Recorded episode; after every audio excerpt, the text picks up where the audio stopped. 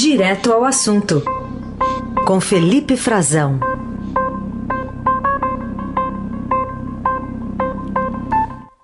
Felipe Frazão conosco nesta semana, na, na ausência aí do Neumann. Oi, Felipe Frazão, bom dia.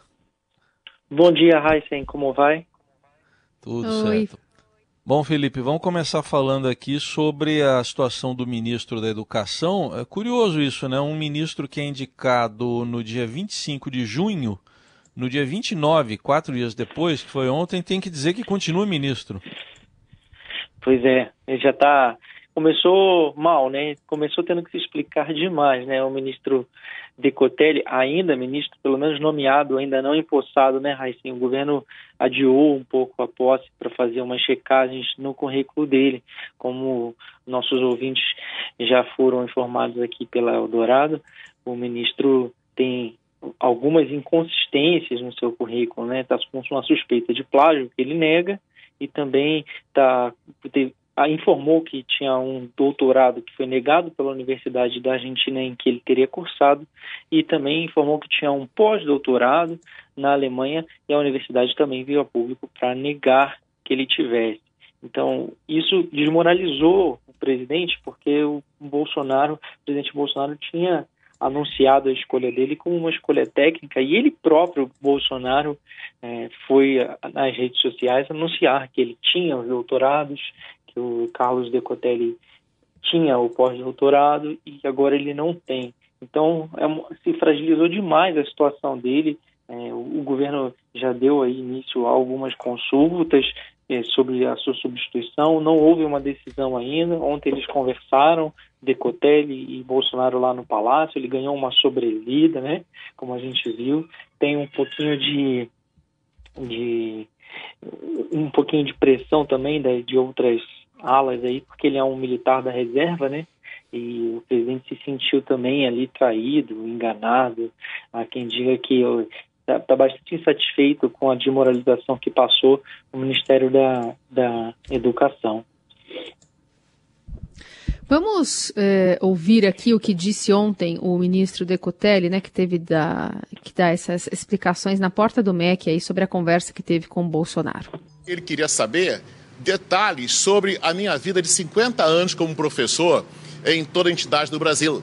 Então, ele pegou a estrutura de detalhes, a estrutura de trabalhos no Brasil Norte, Sul, Leste, Oeste. Então, ele queria saber desse lastro de vida como professor. O que, que eu pretendo, o que, que tem essa experiência em relação à adequação. E o terceiro aspecto, ele perguntou como é que essa questão de detalhe acadêmico, de doutorado, de pós-doutorado, de pesquisa, de, de, mestrado, como é que esta, esta estrutura de inconsistências onde existem? Ele queria saber o que é isso. Então, eu expliquei a ele a questão de diferença entre defender uma tese e a diferença entre cursar os créditos do doutorado. Ele ainda disse que continua ministro. O ministro tem trabalhos agora e agora fica até de noite, sabe para quê? Para tentar corrigir as, os ajustes de Enem, de SISU, das demandas grandes. Não, não tem nenhum, nenhum arrependimento. É, são apenas correções em relação que a texto. Então ele, na verdade, eh, teve que fazer essa correção e também no próprio currículo, né? Já que teve que é, dar uma atualizada ali por conta dessas é, informações que, segundo ele, enfim, né? Acontecem, né, desatualizações ou informações equivocadas no currículo. Agora ele citou uma coisa importante, né, o Frazão, porque é, SISU, Enem, esses sim são assuntos que a gente viria estar tratando, né, quando a gente fala de um novo ministro que está com tantos desafios aí pela frente. É, Carol, bom dia para você também, que eu não tinha te cumprimentado. Bom dia. É, é, para os nossos ouvintes. É, de fato, o ministro tem muito trabalho, né? Ele, o, o governo tentou é, se livrar ali dos problemas que envolviam o, ex-ministro Weintraub. A gente quase já esquece que ele numa operação é, sai, quase que fugido né, para os Estados Unidos. Ele disse que ia para assim que possível, porque estava é, investigado em algumas frentes, criava muitos problemas.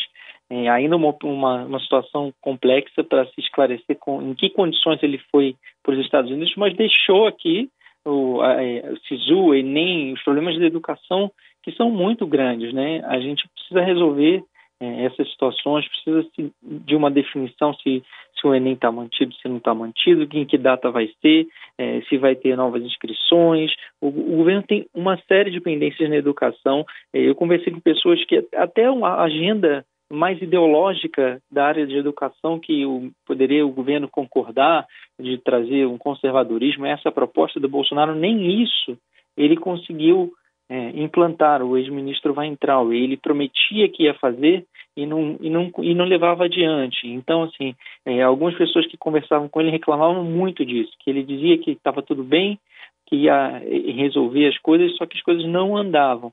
E, e ele enfrentava, de fato, muita resistência. O Decotelli veio para tentar, pelo menos com uma ala do governo, e já que ele tinha alguma experiência prévia ali na educação, né, como professor também de instituições privadas, e tinha passado pelo FNDE, né, que é o fundo que passa, repassa muito dinheiro público para as prefeituras, faz compras de materiais escolares, é, é assim, é, e hoje está comandado pelo Centrão. Ele tinha essa experiência, passou lá, ele tinha é um, é um militar da reserva e, e, era uma esperança de que as coisas andassem. De fato, isso pode ser. Ele pode vir a ser um bom ministro, mesmo sem tendo essas qualificações. O problema é que ele acabou se eu, como o Bolsonaro diz, estão tentando deslegitimar a indicação dele. Não, não é isso, ele próprio se deslegitimou, né? Quem se deslegitima é quem informa uma informação falsa num currículo, ainda mais na área da educação, que é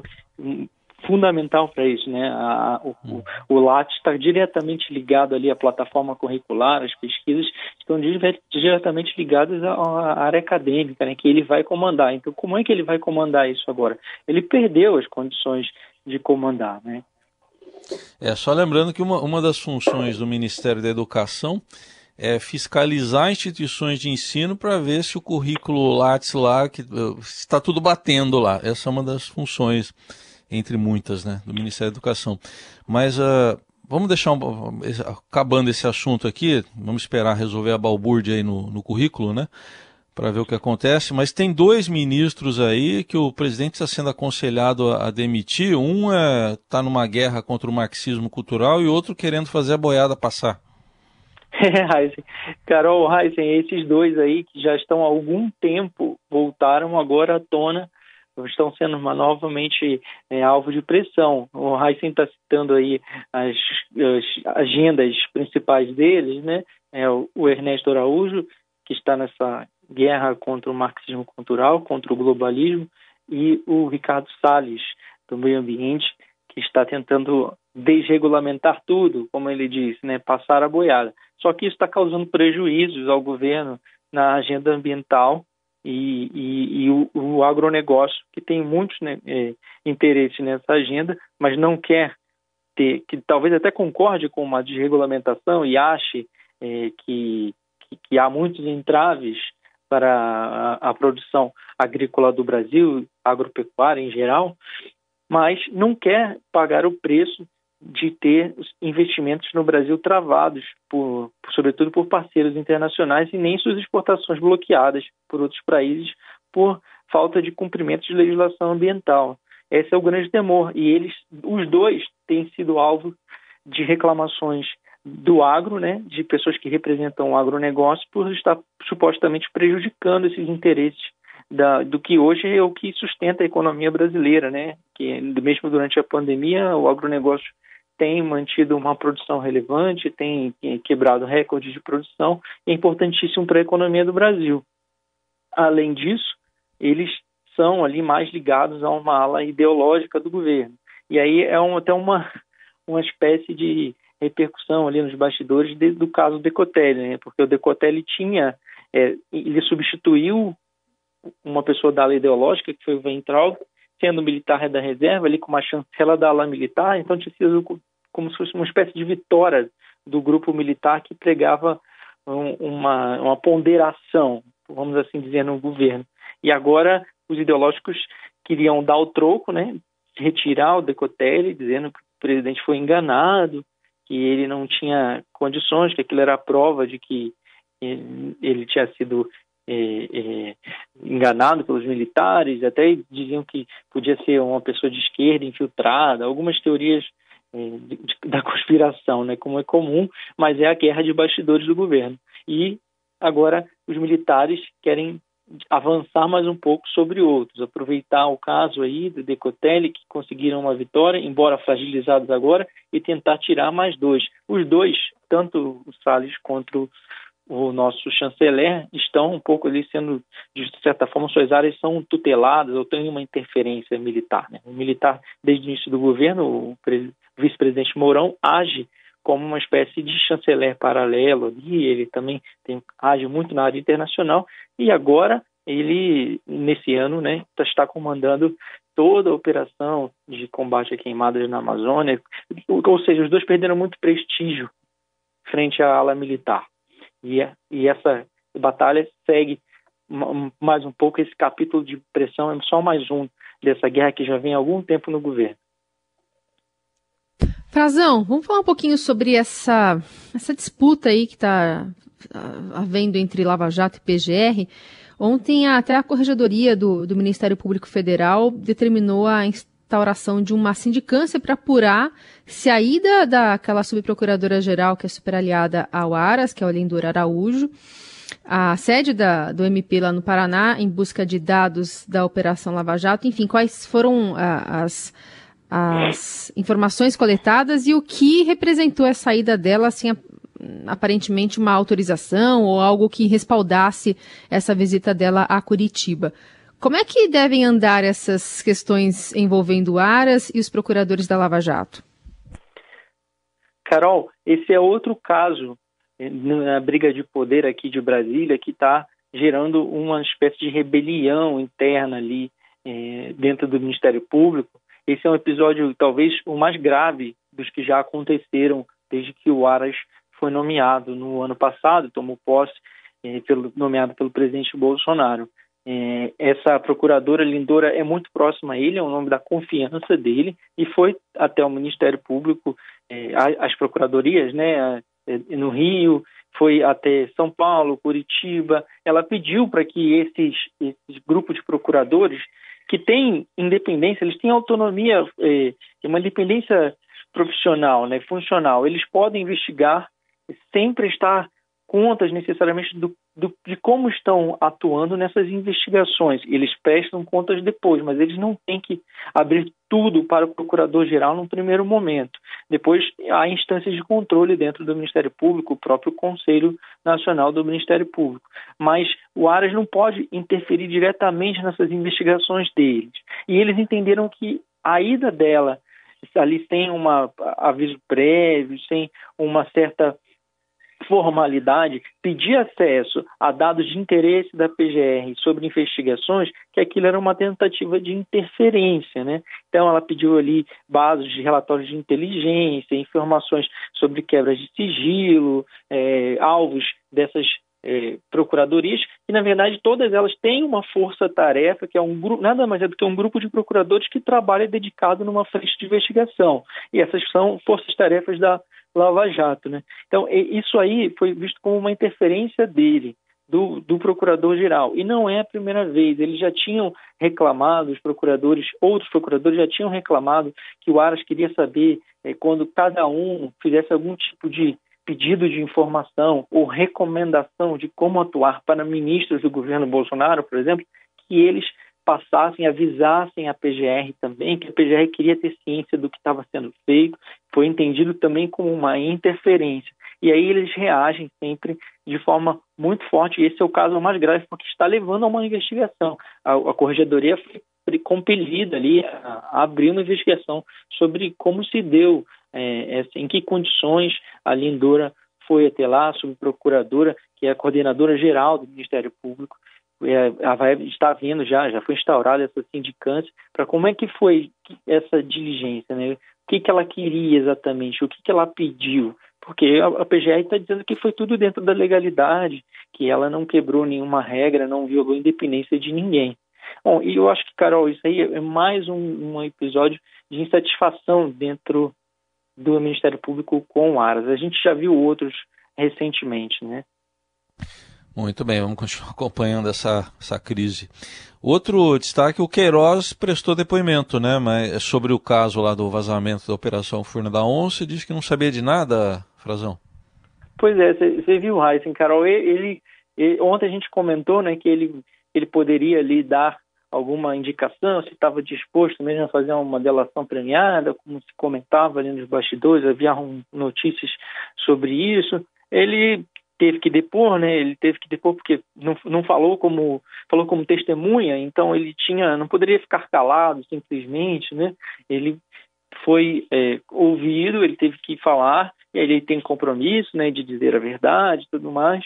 Só que ele disse que nunca ouviu falar de nada, que não sabe de nada, que não não, não teve nenhum envolvimento com essas é, esse vazamento da Furna da Onça, que é a operação original que onde vem um relatório onde ele é citado lá com uma movimentação financeira milionária entre ele e assessores e que dá início a toda a investigação que o Ministério Público do Rio, do Estado do Rio, levou adiante e que hoje atinge o senador Flávio Bolsonaro, filho do presidente da República. O Queiroz prestou essa, esse, esse primeiro depoimento, é a primeira vez que ele fala e poderia, se quisesse ali, fazer um, alguma indicação para os investigadores, né, dizer ali se ele estava é, é, disposto ou não a colaborar, mas pelo jeito não. É, era mais ou menos o que o Palácio do Planalto esperava, né? O governo esperava que o Queiroz ali, claro, se mantivesse calado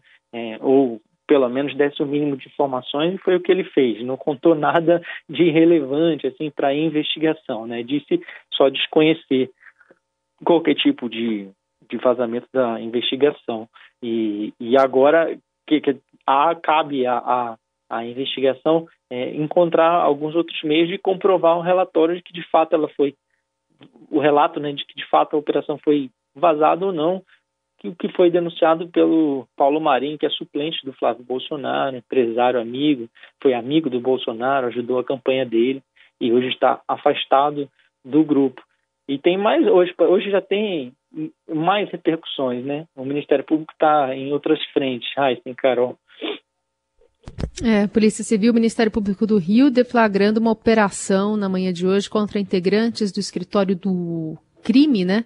Aquele grupo de milicianos que opera na zona oeste da capital fluminense. O Estadão informa aqui que os agentes cumprem 20 mandados de busca e apreensão e outros quatro de prisão. Até o momento, dois supostos integrantes do grupo foram presos, os irmãos Leandro e Leonardo Gouveia da Silva. E também, de acordo com o MP, os denunciados possuem ligação estreita com Adriano Magalhães da Nóbrega, que ele é ex-capitão do BOP, que foi morto em confronto com a polícia em fevereiro deste ano, ainda na Bahia. Enfim, ainda mais elementos para a gente colocar nessa conta de, de análise aí sobre também o poder de Fabrício Queiroz sobre o governo Bolsonaro. Pois é, então esse o escritório do crime para lembrar é aquela milícia que atua no Rio, que é bastante forte, formada por ex-policiais e que teria aí a participação como um de seus cabeças o, o capitão Adriano, que foi executado na Bahia, amigo do Queiroz, cujos cujos parentes estavam empregados lá trabalhando com Queiroz no gabinete do Flávio Bolsonaro. As circunstâncias da morte dele ainda não estão completamente esclarecidas, é bastante suspeita é, sobre de, de que tenha havido de fato uma execução, ele estava foragido, né? E agora alguns comparsas dele estão sendo presos. Vamos ver se de algum deles depois é, os investigadores conseguem extrair alguma informação relevante para esclarecer as circunstâncias da morte do Adriano, mas fato é que eles são suspeitos também de estar envolvidos na, na, no assassinato, né, na execução da vereadora Marielle, e é um grupo muito forte lá no Rio, principalmente por causa dessa, desse poderio de execução, de executar pessoas. Yeah. Os pistoleiros estão sendo alvo hoje. Muito bem, tá aí o Felipe Frazão nessa semana com a gente aqui na coluna Direto ao Assunto. Obrigado, até amanhã. Obrigado, Raíssa e Carol. Até amanhã. Um bom dia para todos.